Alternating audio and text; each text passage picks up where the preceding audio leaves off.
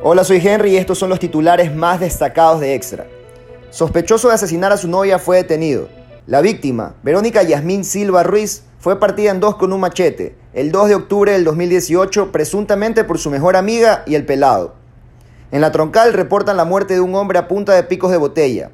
El suceso se registró en una finca del recinto La Isla. El ahora occiso habría peleado con sus verdugos.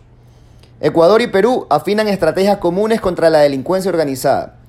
La cooperación entre las instituciones se da con el objetivo de combatir la delincuencia organizada, especialmente en la zona de la frontera.